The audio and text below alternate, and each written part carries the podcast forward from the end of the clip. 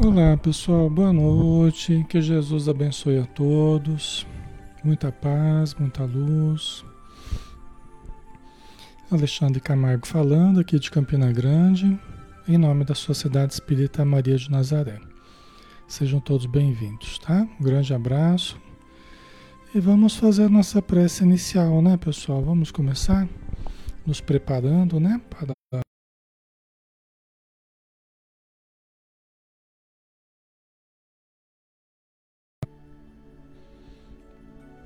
vamos fechar os olhos.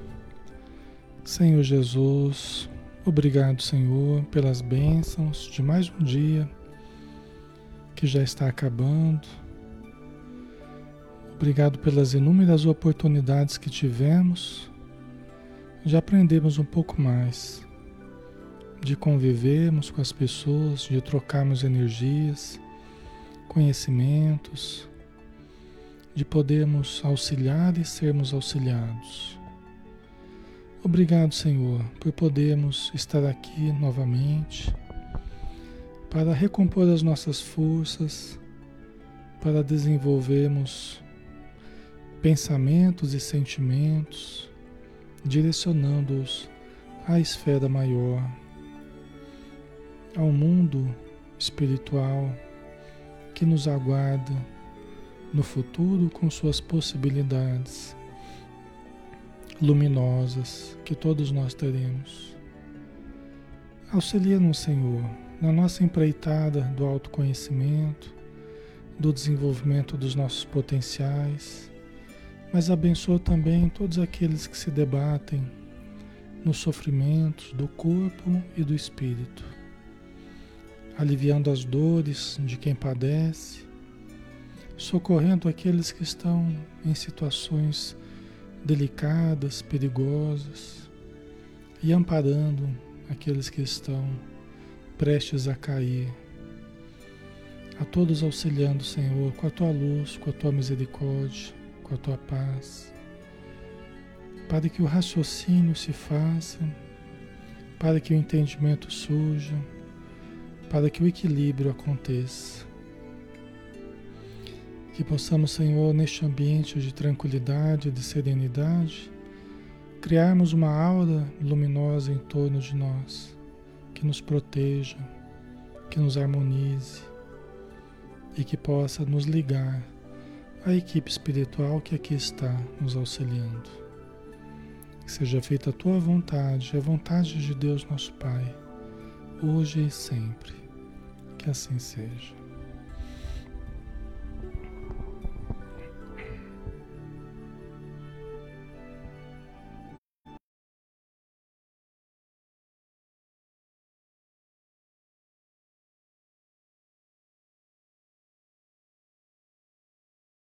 Todos, um grande abraço. Vamos então dar continuidade né, ao estudo do livro Paulo Estevão, né? um livro de Emmanuel, o Espírito, e o médium, nosso querido Francisco Cândido Xavier. Hoje é o 23 encontro né, deste livro, e nós estamos no capítulo é, terceiro, lutas e humilhações, na segunda parte, né? Esse é um dos capítulos é, mais extensos e mais importantes também, né? A gente viu quantas coisas, quantas situações dramáticas, né, que Saulo viveu nesse capítulo. Então nós estamos desenvolvendo ele com um pouco mais de cuidado, um pouco mais detidamente, né? Por isso que a gente está demorando um pouco mais. Os outros a gente foi mais rapidinho, né? Mas é que esse tem tem umas, umas situações bem importantes né, na vida de Saulo de Tarso. Então vamos lá, pessoal, vamos dar continuidade. Lembrando que se trata da vida de São Paulo, né? Da vida de Paulo de Tarso. Né? E de todos aqueles que conviveram com ele, né? Os discípulos de Jesus, os apóstolos, né? Então todos aqueles que que conviveram com Jesus e que agora Saulo de Tarso está tendo a oportunidade de, de conviver com eles, né, trabalhando para Jesus também, ok? Na semana passada nós paramos no momento em que Saulo de Tarso havia tido uma nova situação conflituosa na sinagoga do, do, dos, dos cilicianos, né? E, e voltando para a casa do caminho, Pedro, Simão Pedro disse para ele: ó, é melhor que você vá à noite, que você vá embora à noite. Não vamos nem esperar o dia seguinte, né? Saulo falou que estava tentando agitar a opinião, estava pensando em agitar a opinião popular é, a favor de Jesus, né? Mas aí Pedro, ele dissuadiu ele dessa ideia, né? Ele, ele sugeriu que, que Saulo não fizesse isso, né? Por quê? Porque Judas, no, no, no dizer de Pedro, Judas havia caído no mesmo, na mesma cilada que que Saulo estava caindo. Adquirir a vitória imediata do Evangelho.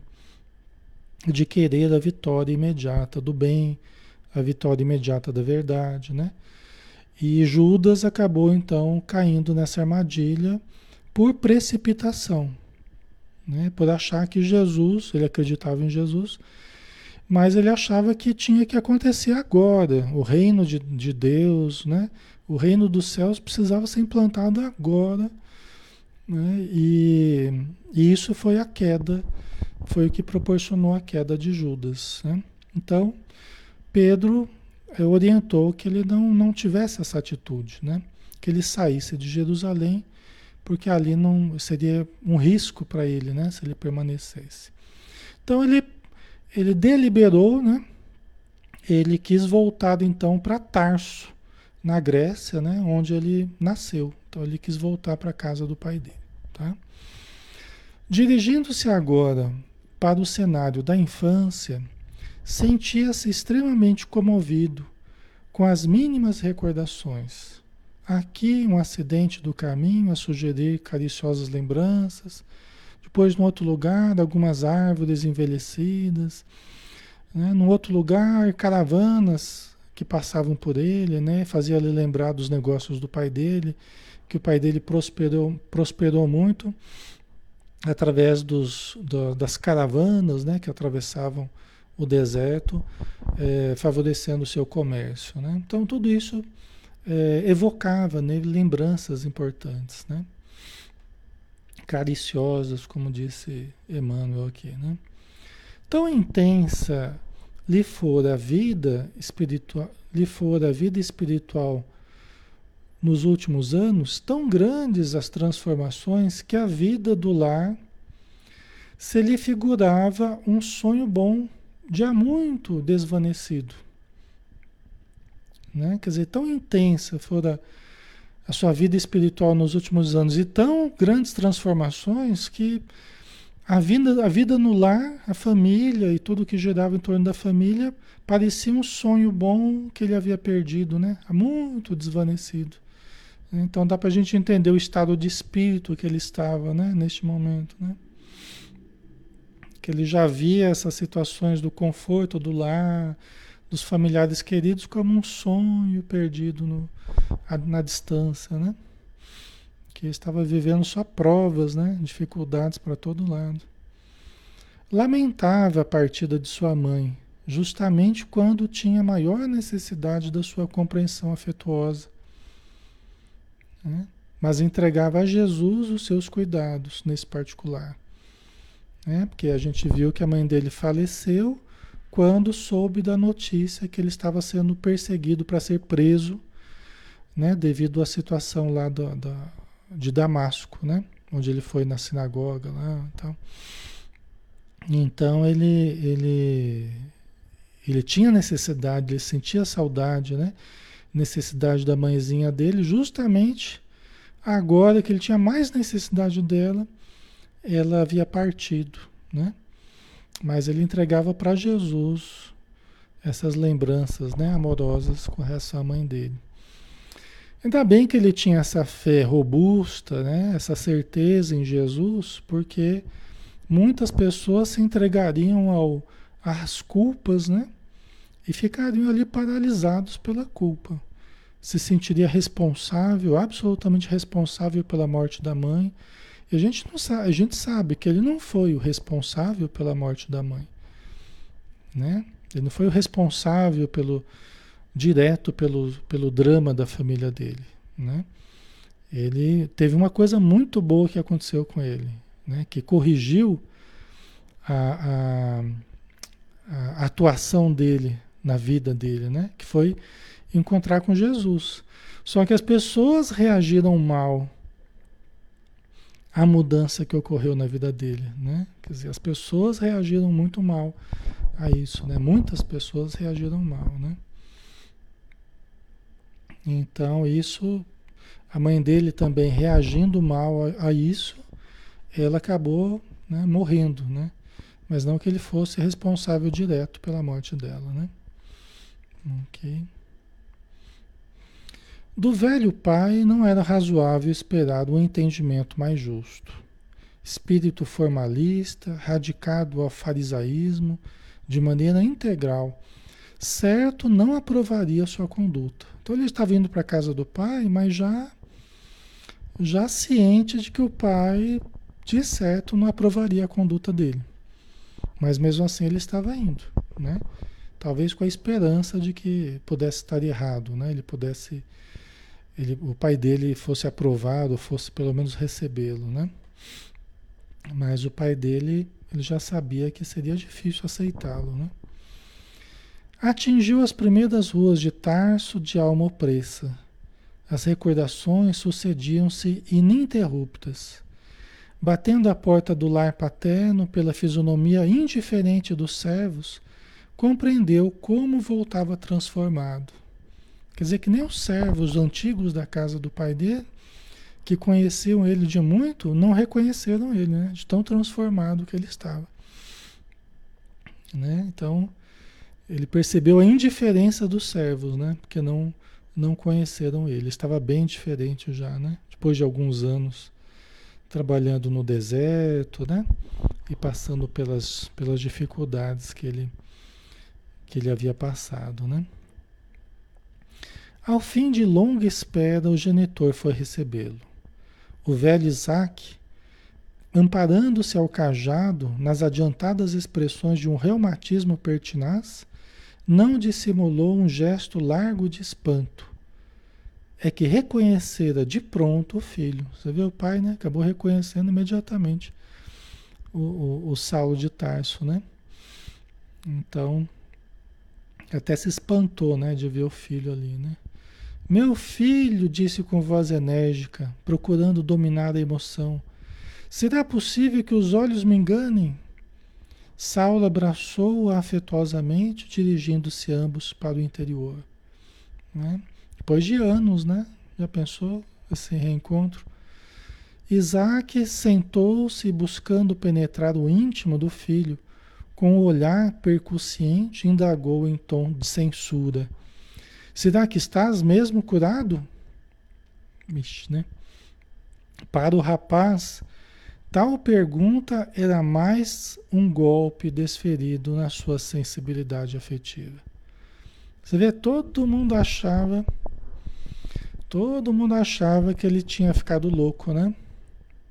Você vê que coisa.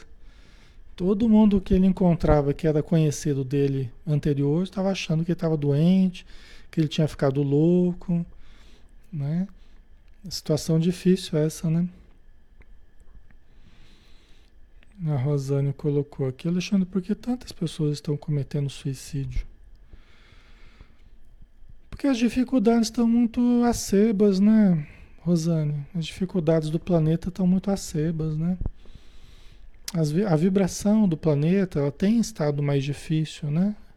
Década a década, ano a ano, tem, tem estado mais difícil. Porque nós estamos passando por um período de, de, de transição do planeta, né? É um período de convulsão do planeta, né? Então, muitos. O planeta está uma panela de pressão, né? Muita necessidade para todo lado.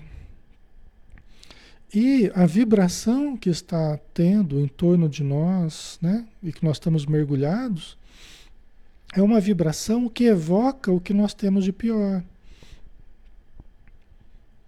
Entendeu? Evoca o que cada um de nós tem de pior dentro de si.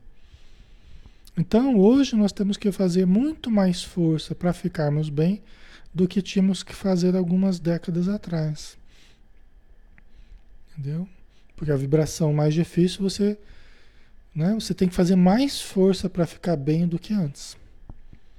Né? E como muita gente não tem, às vezes, uma estrutura espiritual, uma força de vontade maior, uma disciplina maior, muitas vezes pessoas estão se deixando levar de roldão pela tempestade espiritual né, que nós estamos atravessando. Por isso é que nós temos que utilizar da oração, da leitura elevada, do estudo positivo, né? pensamento otimista. Nós temos que manter essa chama acesa para que nós não caiamos dentro de nós né? Não, não vamos entrando nas faixas mais primitivas, nas faixas de desequilíbrio, né?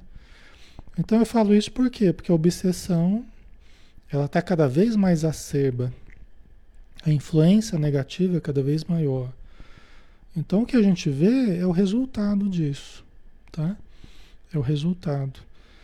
É, é, é como está o estado de coisas material e espiritual do planeta, né? As regiões mais mais infelizes do planeta, né? Certo? Mas a gente só vence isso, não adianta a gente se entristecer somente com essa situação. Nós temos é que cultivar o bom ânimo e ficarmos bem, para que a gente seja mais uma pessoa a ajudar. Se a gente ficar cultivando tristeza, nós seremos mais um a alimentar a vibração de tristeza do planeta. A vibração de desânimo, a vibração de, entendeu? De desconfiança. Então nós não podemos nos entregar a esses estados, né? De, de tristeza, desânimo, aflição, senão a gente só alimenta o mal. Né? E isso é justamente o que as pessoas têm feito, né? Quando a gente ouve notícias, tal, às vezes as pessoas se entregam a essas manifestações negativas. Aí começa a chorar pelas pessoas lá do outro continente ou daqui e fica lá cultivando tristeza que não ajuda ninguém. Entendeu? Não ajuda ninguém. Então a gente precisa ter equilíbrio emocional. A gente sente, né? Quando a gente se depara com o sofrimento, a gente sente. Mas nós temos que fugir das manifestações patológicas das nossas, dos nossos sentimentos. É assim que os espíritos nos, nos explicam. Né? Os bons espíritos nos ensinam é, que a gente tem que ter bom ânimo, né? Então vamos cultivar o otimismo, bom ânimo, fé, caridade, né? Ok. Então vamos lá, né? Então, será que estás mesmo, mesmo curado? Né? Só essa pergunta aí já foi de, de arrebentar, né? O Saulo de Tarso, né? Tadinho, né? Ele, né?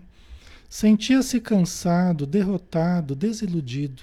Necessitava de alento para recomeçar a existência no idealismo maior, e até o pai o reprovava com perguntas absurdas. Ansioso de compreensão, retrucou de maneira comovedora, né? Porque até agora ele só teve só teve dificuldades, né? teve lá os, os, momentos bons, né? Lá no deserto de no, no oásis de Dan, né? É, é, também com, com o Ananias em Damasco, né? Com os, o Simão Pedro em Jerusalém, né? Com João tal. Isso foi muito bom. Mas as outras pessoas todas só criaram dificuldades para ele, né? Meu pai, por piedade, acolhei-me. Não estive doente, mas sou agora necessitado pelo Espírito. Sinto que não poderei reiniciar minha carreira na vida sem algum repouso.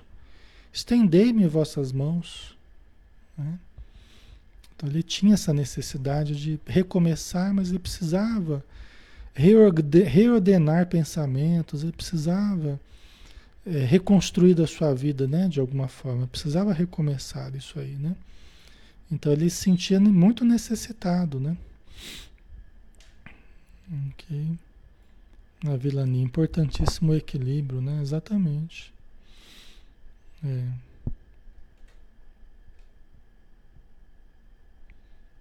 A Andressa deixando como superado o desencarne de um ente querido, né? Então, a gente precisa ter confiança em Deus acima de tudo, né, Andressa? É. Porque confiança em Deus, mesmo que a gente não tenha conhecimento propriamente da doutrina espírita, mas se a gente confia em Deus e considera que tudo que Deus nos dá é para o nosso bem e para o bem dos outros também, tudo que acontece é para o nosso crescimento, né? E para o crescimento da vida, da sociedade, de tudo que está ao nosso redor. Então, nenhum sofrimento é vão. Então, a gente precisa sempre lembrar disso, né? A gente precisa lembrar disso e confiar. Falar, olha, o que Deus faz é correto. Eu não sei o que é melhor para mim, mas Deus sabe o que é melhor para mim, o que é melhor para minha família, para o meu parente que desencarnou. Né? Deus sempre sabe o que é melhor, então eu preciso confiar. Né? Se a gente fizer isso, muito já, já vai atenuar. Tá? Se a gente confiar em Deus. E quando a gente tem o conhecimento espírita, então é mais é mais é mais profundo o entendimento, né? E a resistência moral também vai ser maior, porque a pessoa entende com mais detalhes sobre a lei divina, sobre a morte, sobre a, a desencarnação, sobre a reencarnação, lei de, lei de causa e efeito, né? Então, o espírita tem mais elementos até, ok? Então é assim que a gente supera, né? Confiando em Deus e nos entregando a Ele, né? Mas continuando a nossa vida. Nós precisamos continuar a nossa existência, porque não é porque alguém foi que eu tenho que ir junto. Muita gente cai nesse equívoco, né? Então, se a pessoa foi porque Deus chamou, porque chegou a hora, eu ainda tenho que viver a minha vida aqui. Eu não posso me entregar às expressões do desânimo, da revolta. Eu preciso confiar e viver a minha vida, até porque parentes vão precisar de mim, né? Marido, esposa, filhos, né? A vida, né? eu preciso viver a minha vida, né? Eu só devo ir quando realmente Deus considerar que chegou minha hora, né? Ok. Então vamos lá. Não estiveste doente? Disse o pai dele, né? Que significa então a triste comédia de Damasco? A história lá, né? Dele ter encontrado Jesus nas portas de Damasco e depois ter ido fazer a sua confissão de fé lá na sinagoga, lá em Damasco, né? e depois o mandato de mandado de prisão, né? O que, o que significa então aquela triste comédia de Damasco, né? Os filhos podem ser ingratos e conseguem esquecer, mas os pais, se nunca os retiram do pensamento, sabem sentir melhor a crueldade do seu proceder. O pai dele, né? falando como, como tinha sido triste para ele saber de tudo o que tinha acontecido, né? Ele sentiu como uma ingratidão de Saulo, né, para com ele. Aí ele continuou falando. Foi um, foi um dia difícil para Saulo aqui, viu, pessoal? Foi um dia difícil. Ele, infelizmente, ele teve que ouvir coisas muito duras do pai dele, injustas, né? Porque o pai dele não estava em condições de avaliar a situação real de Saulo, né? Mas vamos, vamos seguir aqui, o pai dele falando. Não te doeria ver-nos vencidos e humilhados com a vergonha que lançaste sobre nossa casa? Ralada de desgostos, tua mãe encontrou lenitivo na morte. Mas eu, acreditas-me insensível à tua deserção? o pai dele então tratava a partir de agora ele como um desertor, né? Ele achava que ele estava doente, mas agora ele falou que ele não estava doente, então ele estava tratando Saulo como um desertor, né? Deserdando, né? Saindo, fugindo dos compromissos dele, dos compromissos de rabino, com o sinédrio, com a família, para honrar a família e tudo mais, né? Difícil isso, né, gente? Está né? colocando tudo nos ombros de Saulo, né? a humilhação que eles passaram, né? Que o pai dele disse que eles passaram, né? A vergonha e tudo mais. A gente entende, né? Dá para compreender o pai dele porque ele estava numa posição de realce. O filho dele era a esperança dos, dos fariseus, né? Dos judeus, era a esperança da raça, né? Eles depositavam tudo em Saulo de Tarso, que era uma pessoa brilhante ali no, no seio do farisaísmo, né? A Rita Medeiros já me veio várias vezes a vontade de desistir de tudo, cometer suicídio. É difícil. Por que isso acontece? Mesmo vigiando o pensamento. Então, Rita, é, acontece pelas razões que eu já falei, né? Acontece pelas razões que eu já falei e pelas presenças que tentam induzir a gente para isso, né? E vão apontando, vão apontando para nós como se fosse a única saída viável para nós. Eles mesmos vão criando certas dificuldades, algumas a gente cria também, né? às vezes mal intuídos por eles, ou coisas ruins que a gente também tem. E às vezes a situação vai complicando, né? E eles começam a apontar para nós, os obsessores, como única, única solução, o único jeito de você resolver isso aí é se matando. Você não tem saída. Então eles tentam colocar a gente, inclusive, em situações que a gente se sinta sem saída. Às vezes tentam fazer a gente ter quedas morais, né? Às vezes cometer coisas que a gente não, não acredita, que a gente não cometeria. Eles vão induzindo a gente a cometer deslizes morais, para depois nos culparem para que a gente entre em crises de culpa, né? Então tem várias formas, né, que eles vão tentando nos fazer cair para que a gente se sinta fechado, não tem saída e a única saída é o suicídio. É isso que eles tentam fazer, né? Só que nós não podemos comprar essa ideia. Jamais podemos comprar essa ideia, né? Então algumas pessoas sentem maior tendência ao suicídio, precisam vigiar mais. Geralmente é bom estar, é bom viver com outras pessoas. A pessoa viver sozinha, muito isolado, é mais perigoso, né? Então é melhor viver e conviver com outras pessoas, evitar se isolar muito, né? Então tem várias coisas que a gente pode fazer para para não se deixar cair nessa situação, tá? Então a gente tem que se esforçar. Ah, Alexandre, mas eu estou sem gosto para viver, tô... mas a gente precisa se esforçar mais ainda nesse caso. Né? Para continuar trabalhando, para continuar é, é, investindo na vida, mesmo que com dificuldade. E buscar os tratamentos necessários. Às vezes vai precisar do remédio, entendeu?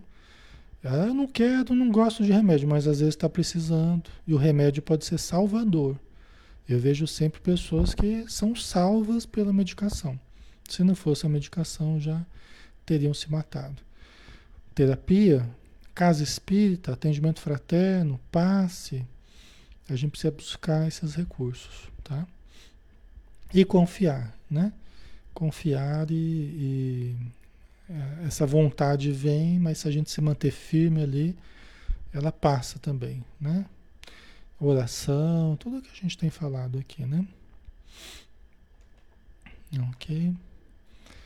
Se resistir, o pai dele falando, se resistir foi porque guardava a esperança de buscar Jeová, supondo que tudo não passasse de mal entendido que uma perturbação mental houvesse atirado contigo na incompreensão e nas críticas injustificáveis do mundo, o pai dele dizendo, né?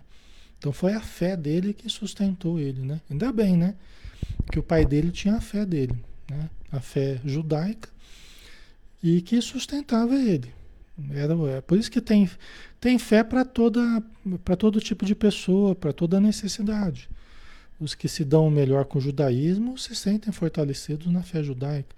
Se sentem melhor no, no, no budismo, né? É, nos evangélicos, nas correntes evangélicas, no catolicismo, no espiritismo.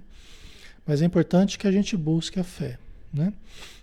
E o pai dele se sustentou na fé que ele tinha, supondo que tudo não passasse de um mal entendido, tadinho, né? É, e realmente foi um mal entendido. Né? Eles não entenderam realmente o que aconteceu com o Saulo de Tarso, né? Acharam que ele estava doente mental, né? Carla colocou: Como voltar a acreditar no amor em um mundo tão louco onde somos traídos o tempo todo, né? Se a gente vê comportamentos ruins em torno de nós, hajamos de forma diferente. Entendeu? Mas tu foge a estas coisas. Isso é Paulo de Tarso mesmo que falou, né? Numa das cartas dele. Mas tu foge a estas coisas. Que coisas? A traição, a leviandade, né? lidar de uma forma negativa com as pessoas e situações. Se você vê pessoas agindo assim, faça diferente. Se você vê pessoas desamando, ame. Né? Ame. Ok? Certo? Senão a gente vai fazer do mesmo jeito que os outros estão fazendo. Ah, os outros estão errando muito. Os outros estão errando muito comigo. Aí eu também fico errando. Só de eu ficar reclamando eu já estou errando. Né? Então vamos fazer diferente. Essa é a proposta do Espiritismo. Né? Você está detectando um problema nas pessoas? Faça diferente do que elas estão fazendo. Ok? Aí você fará o certo. Né? Ok? Nós não nos responsabilizamos pelo que os outros fazem. Nós nos, nos responsabilizamos pelo que nós fazemos. Essa que é a questão, pessoal. Nós não vamos pagar pelo que os outros fazem, nós vamos pagar pelo que nós fizemos. E definitivamente a nossa felicidade, ela não está na mão dos outros, ela está nas nossas mãos. Entendeu? Eu, a minha felicidade não depende dos outros propriamente, depende fundamentalmente de mim mesmo, o que eu faço da, da minha vida. Né? Ok, pessoal? Eu sei que isso dá margem a muitas reflexões, a gente pensar muito, mas é assim que a gente aprende, tá? É assim que a gente aprende na, na doutrina espírita, né? Ok? Então vamos lá. Pai dele continuando aqui, né? A dificuldade que continua, né? Criei-te com todo o desvelo que um pai da nossa raça costuma dedicar ao único filho varão. Sintetizava as gloriosas promessas para a nossa estirpe. Olha aí né, o que incomodou tanto o pai dele, né? Ele era o filho, o filho único, o filho homem, filho varão, né? Que era muito valorizado. A mulher não tinha tanto essa valorização, né? Infelizmente era uma sociedade complicada, né? é, a gente compreende, né? Mas olha só a expectativa que eles colocaram em cima de Saulo de Tarso, né? Sintetizava as gloriosas promessas para a nossa estirpe. Imagina o quanto o pai dele se sentia orgulhoso, né? É, satisfeito de ver a situação é, importante do filho dele. A gente compreende isso, né? Todos nós compreendemos, né? Mas é com isso que Saulo de Tarso está tendo que lidar. É o peso dessas expectativas todas frustradas. Né? Não é fácil, né? São as montanhas, as montanhas que Jesus falava, né? Se tivesse, se tiveres fé do tamanho um grão de mostarda, terias o poder de remover montanhas. As maiores montanhas são essas expectativas, são essas questões egóicas, são, não é? Essas são as maiores montanhas que a gente é chamado a, a remover, né? São as mais pesadas, né? Sacrifiquei-me por ti como leite de afagos. Não poupei esforços para que pudesses contar com os mestres mais sábios. Cuidei da tua mocidade, enchi-te com a ternura do coração. E é desse modo que retribuís as dedicações e os carinhos do lar? Né? Isso aí, pessoal, qualquer um de nós pararia e pensaria assim: caramba, acho que eu estou errado, né? Não é? Qualquer um de nós, diante do, do seu paizinho querido, dentro da, da pessoa que está falando tudo isso para a gente, a gente pararia e fala, caramba, acho que eu estou errado, né? Meu pai está falando assim comigo, eu devo estar tá errado, né? né? Acho que eu devo ter realmente pisado na bola, né? Será que está errado? Será que esse Jesus realmente existiu? Será que foi tão bom mesmo? Será que é o Salvador? Se a pessoa não tiver uma estrutura muito bem né, de, de conhecimento, de fé, a parte emocional não tiver muito bem estruturado, é capaz de parar e falar assim, nossa senhora, eu acho que eu realmente. Se meu pai está falando assim, e é uma pessoa tão boa, uma pessoa que me ama, eu acho que eu devo ter errado mesmo, né? Não é? Não dá o que pensar, pessoal? Ainda mais porque é, se a gente lidar com os laços familiares, a gente atribuir um valor absoluto, né? Não, pai e mãe estão sempre certos, né? Pai e mãe nos amam e a gente tem que sempre fazer a vontade do pai e da mãe. Tem gente que lida com as relações familiares de uma forma muito absoluta. Vocês compreendem isso? Ele lida, de uma forma assim muito absoluta, dando um valor muito absoluto. Pai, não, pai e mãe é sagrado.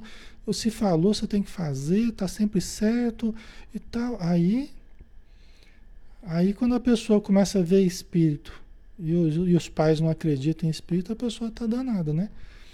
Porque ela não pode nem falar que os pais não vão entender e os pais vão falar, não vai no centro espírita não, não procura, né? Porque isso aí é coisa do demônio, tal. Mas as pessoas que têm uma estrutura, que elas conseguem compreender, elas têm uma maturidade, que elas conseguem compreender, não, eu amo os meus pais, meus pais são pessoas maravilhosas, eles me amam, eu tenho certeza que eles me amam, quero o melhor para mim mas eu entendo de uma forma diferente deles. Eu compreendo o modo deles entenderem, mas eu tenho um entendimento diferente. Eu estou precisando buscar outra coisa. Estou precisando buscar Jesus. Estou precisando buscar a caridade conforme Jesus ensinou. Meu pai quer que eu faça a coisa do jeito que ele ensinou, do jeito que ele viveu. Mas eu, agora eu tenho independência no meu modo de pensar, de agir, então eu penso diferente dele. Continuo amando meu pai e minha mãe. Continuo amando eles, mas eu penso diferente. Né? É preciso bastante maturidade para a gente fazer isso. Entendeu? Um Saulo de Tarso, né? É que ele tem maturidade. Mas não é fácil, né? Você escutar tudo isso. Dá a impressão que é você a pessoa mais ingrata do mundo, né? O Saulo de Tarso, tadinho, ele está sofrendo tanto. Já foi difícil ele mudar eh, para ele, as concepções dele já, já foi difícil mudar. Deu trabalho, né? E conseguiu mudar. E agora o pessoal coloca como se ele fosse a pessoa mais ingrata do mundo, tivesse feito um mal para a família dele, tivesse feito um mal para o pai e a mãe dele, para os, as irmãs e, e tudo mais, né? E a gente sabe que não é esse o caso, né? Ele veio para transformar, né? Ele veio para transformar a sociedade da época lá.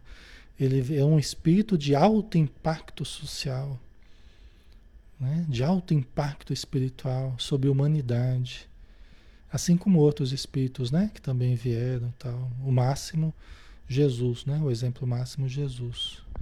Mas ele não era, ele não veio só para a família dele. Vocês entendem? O que Jesus sempre falou, né? Ele não veio só para a família dele, só para satisfazer a família dele. Ele veio para renovar as famílias do planeta, para renovar as concepções do planeta. Né? Ok? Às vezes a família ela fica adstrita, ela fica limitada a certos preconceitos que a gente compreende, a gente releva. Às vezes a família fica limitada a certos caprichos que a gente também compreende e a gente também releva. Mas por vezes nós podemos sentir que não devemos ficar adstritos, limitados aos preconceitos e aos caprichos de família, de casta, de religião, né? Ok, pessoal? Né?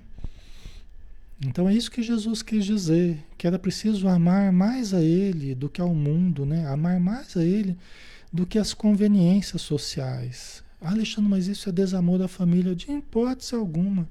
Porque quando se faz um bem para a humanidade, se faz um bem para a família também. Se a sua família não compreender isso, é porque ela ainda não tem maturidade para compreender. Entendeu? Mas quando você faz um bem para a humanidade, a humanidade está incluindo a sua família também. Não está? É, só que muitas vezes a família ainda não compreende, né? Certo? Então não é fácil, né? A socorro. E naquele tempo isso era muito difícil, acredito. É, então, algumas coisas eram muito mais fortes do que agora, né?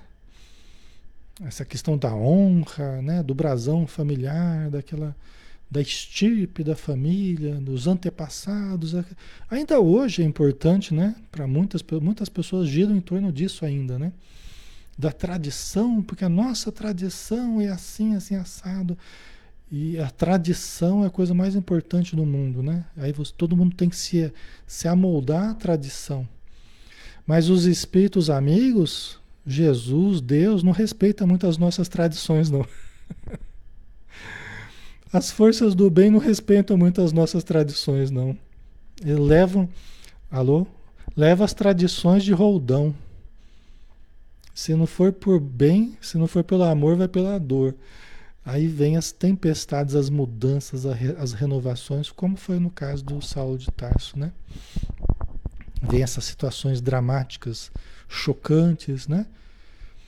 Pra, porque é a situação que está precisando renovação, está precisando mudanças drásticas, né? Os espíritos amigos não respeitam as nossas tradições, não. Eles respeitam são as necessidades de evolução da humanidade. É isso que eles respeitam. As necessidades de evolução das famílias, né, da sociedade, das pessoas individualmente. É isso que eles focam. A necessidade de evolução de cada indivíduo. Entendeu?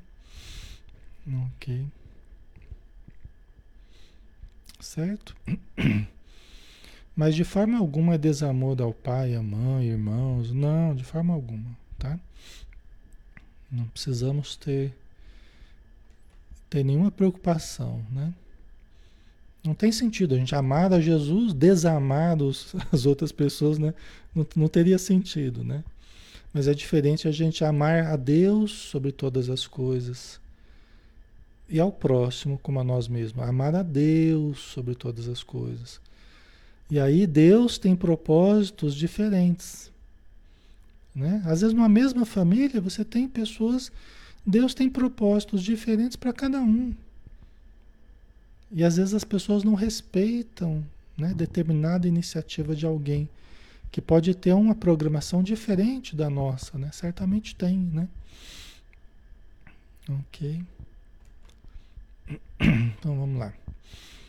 Saulo podia enfrentar muitos homens armados sem abdicar da coragem, mas diante daquele velhinho que não mais podia renovar a fé, e considerando a amplitude dos seus sagrados sentimentos paternais, não reagiu e começou a chorar. O que, que ele ia fazer? O que, que ele ia fazer diante de um velhinho? Né, que já está no final da sua existência, que não ia mudar sua fé mais, não tinha condições. Ele não tinha estrutura para mudar e passar a acreditar em Jesus de uma hora para outra. Aí a hora que a gente precisa compreender também é, que certas pessoas não vão mudar assim de uma hora para outra, né? Então ele nem reagiu diante do, do que o pai estava falando, né? E apenas começou a chorar, né? Ele estava muito necessitado, né? Saulo de Tarso, né? Não era nem justo ele querer que o pai dele mudasse a compreensão de uma hora para outra, né? Seria exigir demais, né? Choras? Continuou o ancião com grande secura. Mas eu nunca te dei exemplos de covardia. Lutei com heroísmo nos dias mais difíceis. Para que nada te faltasse. Tua fraqueza moral é filha do perjúrio, da traição. Tuas lágrimas vêm do remorso inelutável. Nossa, né? Como deve ter sido difícil para Saulo ouvir tudo isso, porque são palavras injustas, né? Com todo o amor que ele tinha com, para com o pai dele, mas eram palavras injustas, né? Como deve ter sido. Como é difícil, né, pessoal, a gente lidar com a injustiça. A injustiça, sim, né? Você saber que a situação não foi daquele jeito, não é do jeito que está pensando tal, né? Mas como é que você vai fazer o outro mudar o pensamento? Se ele já fixou uma ideia a seu respeito, como é que você vai mudar o pensamento da pessoa? Não é? Palavras duras, né, Vilani? Palavras duras, né? Imagina se fosse nós ouvindo tudo isso, não é? É, tava ali chorando, vencido, né? Tava chorando, vencido. A única coisa que ele tinha é a fé em Jesus, né? A fé no que ele havia vivido, porque foi muito forte. Tinha que ser um negócio muito forte, porque senão acho que até ele não tinha aguentado. Mas é que a, aparição de Jesus para ele foi algo extremamente vivo, né? Foi algo realmente fulgurante, algo muito muito importante, né? Porque senão acho que nem ele, capaz que ele duvidasse também, né? Mas foi muito duro, né? Então falando que é, o choro dele é por causa da fraqueza moral, porque ele traiu, né?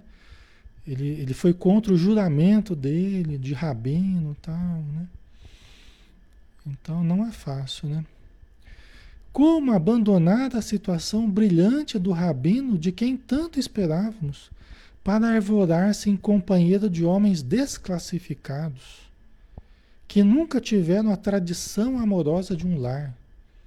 Isso para eles era tudo, né?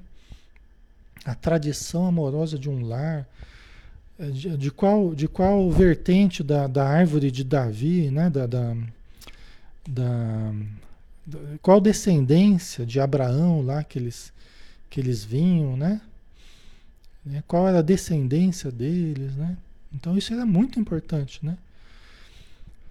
A árvore genealógica, descende da tribo de tal, né?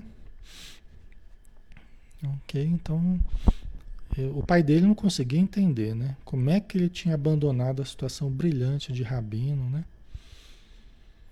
Isso aí acontece muitas vezes hoje.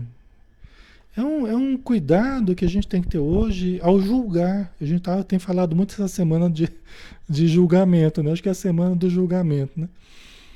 Nós temos que ter muito cuidado ao julgar hoje. Né? Por quê? Porque nós podemos estar nos deparando com situações semelhantes a essa. A pessoa lá que abdicou de um emprego lá que ganhava super bem, né? É, ou saiu da cidade, foi mudar, ou separou-se, ou fez isso, fez aquilo. Nós temos que tomar muito cuidado com os julgamentos. Tem pessoas sendo chamadas a testemunhos, a provas que nós nem suspeitamos. A Joana de Ângela fala a mesma coisa. Ela fala que o self, o self, o eu profundo, não respeita as conveniências sociais o eu profundo, né? o espírito imortal, as necessidades do espírito imortal se impõem sob as nossas conveniências. Aí acontecem essas mudanças que todo mundo fica chocado, tal, mas são as pessoas sendo sentindo chamados dentro delas, que nem elas às vezes conseguem explicar. Chamados a mudanças, a transformações, a renovações, né?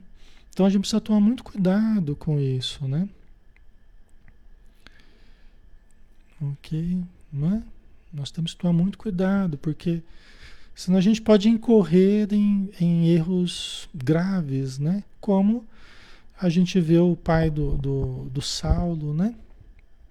O pai do Saulo e outros, né? Que eram companheiros do Saulo, né? Que nós estamos analisando aqui, né? Como foi doloroso para Saulo, né? Ok? Porque às vezes as pessoas já estão passando por provas muito difíceis mesmo sem os julgamentos dos outros, né? Às vezes as pessoas já estão passando provas muito difíceis, né? E aí com o julgamento criam situações mais complicadas ainda, né? Certo? Aí Saulo, né? Quero dizer que o episódio de Damasco não foi ilusão e que Jesus reformou minha vida. Aí o pai dele, não poderias ver em tudo isso rematada loucura? Continuou o pai, né? Você não pode ver isso como uma loucura, não? Né? Como é que reformou sua vida, né? Se a sua vida ficou muito pior, se você está aí acabado desse jeito, né? Se a sua mãe está morta, eu estou aqui decepcionado, as tuas irmãs se mudaram, todo mundo te perseguindo, como é que Jesus reformou a tua vida? Você está louco? É esse o pensamento, né? Quando as pessoas acham que a gente. Quando as pessoas acham que a gente não levou vantagem em certas mudanças, quando as pessoas consideram que a gente não levou na apreciação delas, né? Que a gente não levou vantagem nas mudanças que existiram na nossa vida, elas já acham que a pessoa ficou louca, né? Porque tudo gira em torno da aparência, né? Como é que a pessoa se mostra, né? Ela se mostra bem financeiramente, ela se mostra bem fisicamente. Se não tiver bem, fala, tá vendo? Mudou, aí o que aconteceu aí, né? Transformou sua vida, olha o que que deu. Né? Não sabe enxergar além das aparências, né? Que é o que acontece aqui com com Saulo, né? A socorro. E aí a indulgência, né? Saulo está tendo que lançar a mão da, da indulgência aqui em altas doses, né? Socorro. Assim como todos nós precisamos aprender a, a usar isso também, né? Né?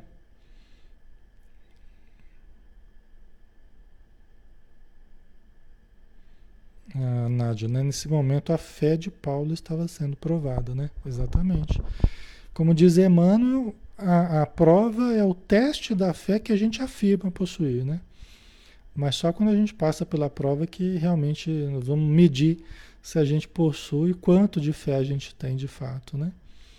Então o teste, a prova é o teste da fé que a gente julga possuir. Aí o pai dele continuou, né? Como abandonar o amor da família, as tradições veneráveis do teu nome, as esperanças sagradas dos teus, para seguir um carpinteiro desconhecido. Né? Para seguir um carpinteiro desconhecido. Né? Um outro louco, né? porque eles achavam que Jesus era louco. Né?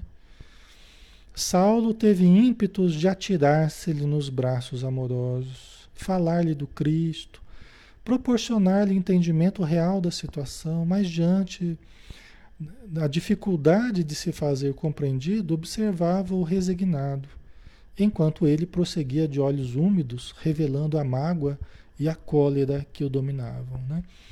Então Saulo sentiu verdadeira compaixão ali, ele imaginou o quanto o pai dele estaria sofrendo com tudo isso.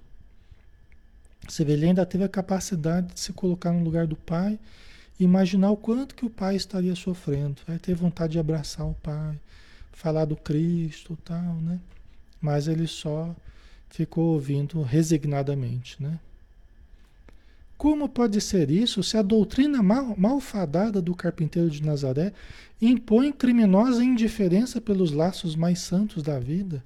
Como negar-lhe nocividade? Quer dizer, como dizer que não é nocivo se acreditar em Jesus é, é, gera uma indiferença pelos laços consanguíneos, uma indiferença pelos laços mais santos, né?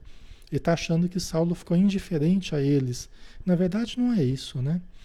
Quem entendesse dessa forma entenderia errado. É aquilo que eu falei, não é desamor, não é indiferença. Né? Mas é mudar o tipo de vínculo, mudar o tipo de compreensão que se tem sobre os próprios laços consanguíneos, né? É diferente, né? Andressa, né? Prova que sem fé não somos nada. Ah, com certeza. Sem fé é difícil. Por isso que Jesus falou para a gente construir a casa sobre a rocha. A rocha da fé. Né? Porque sem isso as tempestades soprariam, os ventos, a chuva, e a casa seria derrubada. O que nos sustenta é a fé. Né? Mas, Pai, o Cristo é o Salvador prometido. Isso aqui é uma frase simples, mas isso aqui resume toda a esperança de uma raça. Mas, Pai, o objetivo do Senhor ter me criado, o objetivo da gente ser fariseu, da gente de eu ser rabino, o objetivo da gente acreditar nas, nas promessas do Antigo Testamento é o cara. Jesus é o cara. É isso que ele estava querendo dizer, né? Em outras palavras, né? Pai, eu achei o cara. Eu achei o Messias. É até desesperador, né? Eu estou falando nesse tom. Eu estou falando nesse tom porque a gente se coloca no lugar dele. É até desesperador, né?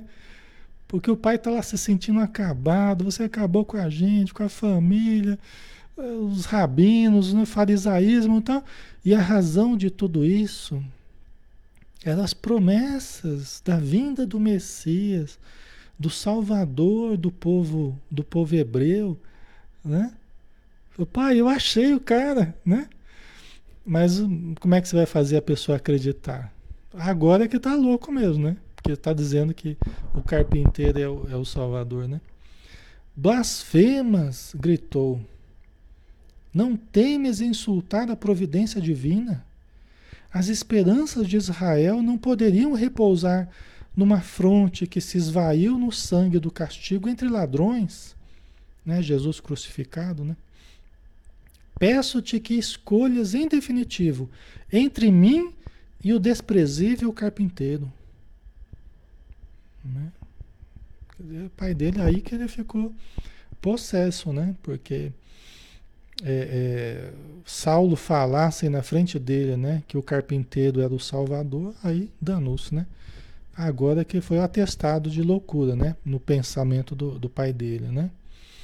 É difícil, né? Quando as pessoas quando as pessoas. Ué, parece que sumiu minha imagem, né? Oi. Vocês estão me ouvindo, pessoal? Parece que a imagem sumiu aí, né? Vocês estão vendo aí? Por isso que quando falam que você tá louco, é difícil você provar que não tá louco, né? Quanto mais você fale, pior fica, né? Vocês estão vendo a imagem normalmente aí, pessoal?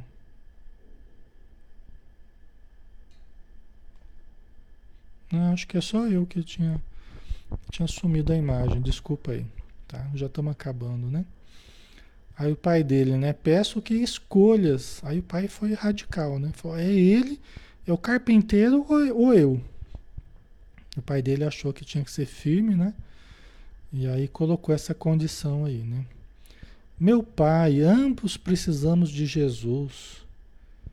O velho inflexível endereçou um olhar austero e retrucou com aspereza: Tua escolha está feita. Nada tens a fazer nesta casa. Aí Saulo falou, né? Também vós me expulsais? Eu estou cansado, doente, sem dinheiro, sem. Também o Senhor me expulsa, né? Talvez eu não esperasse por essa, né? Esperasse que o pai não concordaria, mas não chegaria tanto, talvez, né? Corrija as tuas impressões, porque ninguém te expulsou. Foste tu que votaste os amigos e os afetos mais puros ao supremo abandono. Tens necessidades? É justo que peças ao carpinteiro. Ele que fez tamanhos absurdos terá poder bastante para valer-te. Nossa. Aí Saulo ficou triste, né? Ele ficava mais triste quando falavam de uma forma injusta sobre Jesus do que falando sobre ele. Né? Isso doía dentro dele quando ele ouvia expressões injustas contra Jesus, porque ele sabia que ele não era nada e Jesus, né? Uma luz radiante, um amor grandioso, né? Aí ele ficava triste, né? E o pai dele foi bastante duro, né? Você está precisando, então pede para o carpinteiro. O carpinteiro vai te ajudar então, se ele é o salvador, né? Lançando ao genitor um olhar inolvidável, né? Que não dá para esquecer, né? Disse humildemente: Então adeus, meu pai. Dizeis bem, porque estou certo de que o Messias não me abandonará. Hum. O Messias não me abandonará. E estava certo, né? É, os espíritos amigos nunca nos abandonam. Podemos passar pelas situações mais difíceis, situações mais melindrosas, mas nunca nos abandonarão. Nunca nos abandonaram e nunca nos abandonarão. É, nós temos que ter sempre essa certeza. Eu sei que muitos de vocês já podem ter passado por situações parecidas, parecidas a esta, né? De uma outra forma, mas às vezes semelhantes a esta, né? Muitos de vocês já podem ter sorvido esse, esse o fel, né? De, de situações assim. Mas é, até para que a gente não se mate, até para que a gente fique firme, né? É preciso confiança em Jesus, confiança em Deus, seguir adiante. Mesmo se se achar sozinho, aparentemente, materialmente, né? Sozinho, isolado, né? Mesmo nessa situação e principalmente nessa situação, acredite que você não está sozinho, né? Espíritos amorosos estão enxugando as tuas lágrimas. Espíritos amorosos estão estão amparando-te os passos, né? Por mais difícil que seja, né? Você não estará sozinho, né? Essa é a hora que Jesus nos carrega nos braços, né? É a hora que a gente só vê dois passos, né? Quando fala os passos na areia, né? No momento maior dificuldade eu só via só via os meus passos, né? Na verdade, não eram os seus passos, eram os passos de Jesus, né? Nos carregando no, no colo. E é assim que a gente tem que que a gente tem que compreender, né? Não dera, saindo da casa dele, né? Não dera ainda muitos passos no seu incerto destino, porque ele não sabia nem para onde ir, né? Estava sem dinheiro, sem nada, sem doente, cansado, né? Quando ouviu chamarem-no com insistência, deteve-se à espera e verificou tratar-se de velho servidor do pai, que corria ao seu encalço. Né? Alguém estava chamando ele e veio de encontro a ele. Em poucos instantes, o criado entregava-lhe uma bolsa pesada, exclamando em tom amistoso: Vosso pai manda este dinheiro como lembrança. Nessa hora, ele teve vontade de mandar catar coquinho, né? Usando uma expressão bem. usando uma expressão bem popular. Ele, ele teve ímpetos, né? Ele teve ímpetos de, de falar: você pega esse dinheiro e devolve pro meu pai, né? Emmanuel conta. Eu não estou falando. É o que o Emmanuel conta, né? Ele teve vontade de falar todas as besteiras que ele, que ele queria, né? Mas ele ele acabou aceitando, né?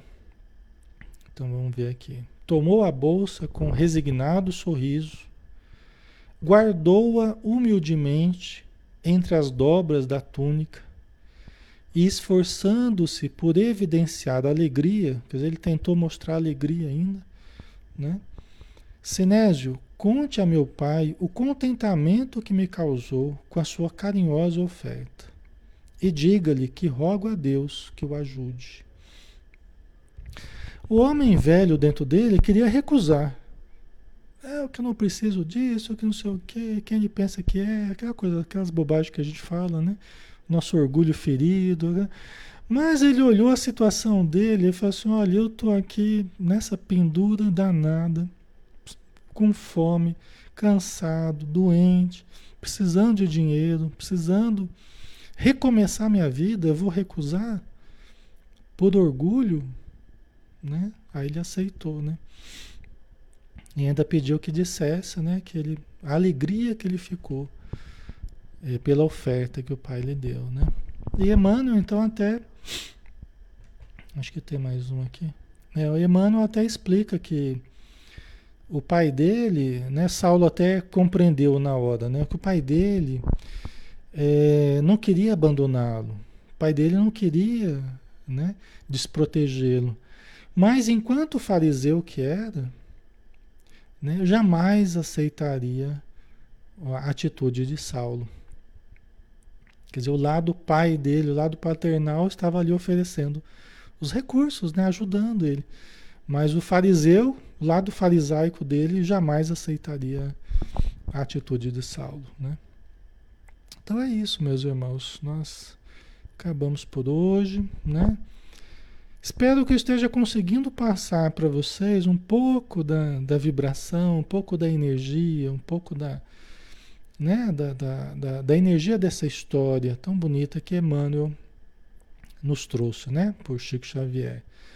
Eu sei que diante das minhas limitações, eh, nem sempre eu alcanço o objetivo, mas eu espero que esteja conseguindo me aproximar um pouquinho, que seja para que vocês eh, consigam captar né? Consigam captar essa energia, né? Que é uma energia tão, tão boa, né?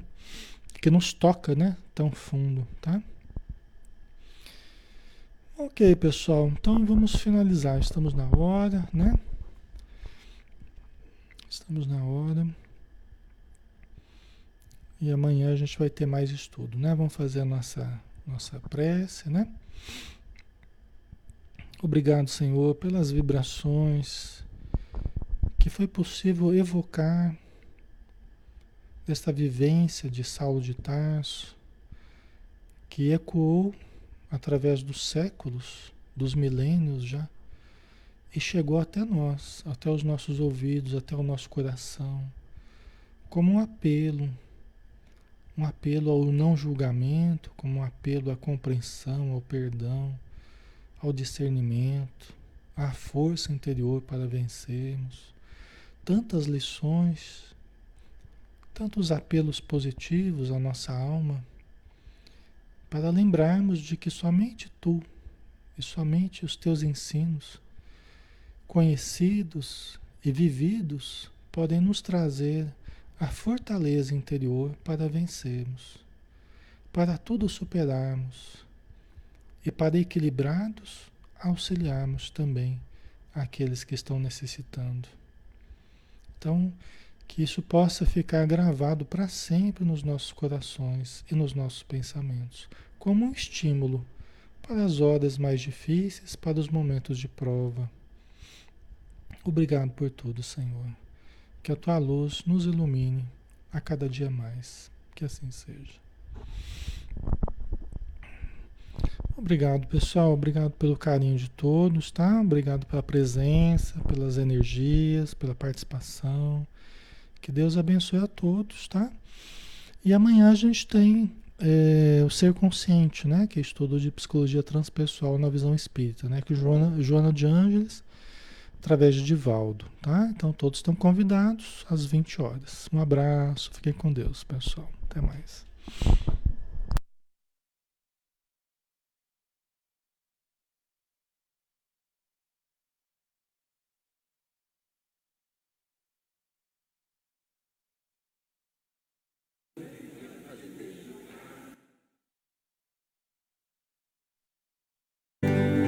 Mestre Jesus, do alto do monte ensinou, Sua voz como um canto ecoou. Me ensine o caminho, Senhor, do reino de paz. Disse Jesus Bem-aventurados sois vós, o sal da terra, que brilhe a vossa luz, a luz do mundo. Bem-aventurados sois vós, os pobres de espírito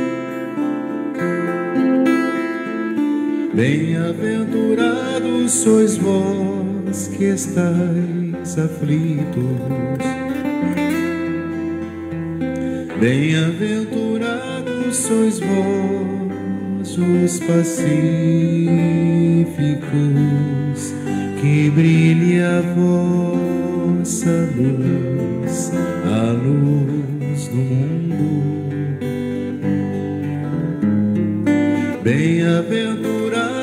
sois vós, os limpos de coração. Bem-aventurados sois vós, os que perdoam. Bem-aventurados sois vós,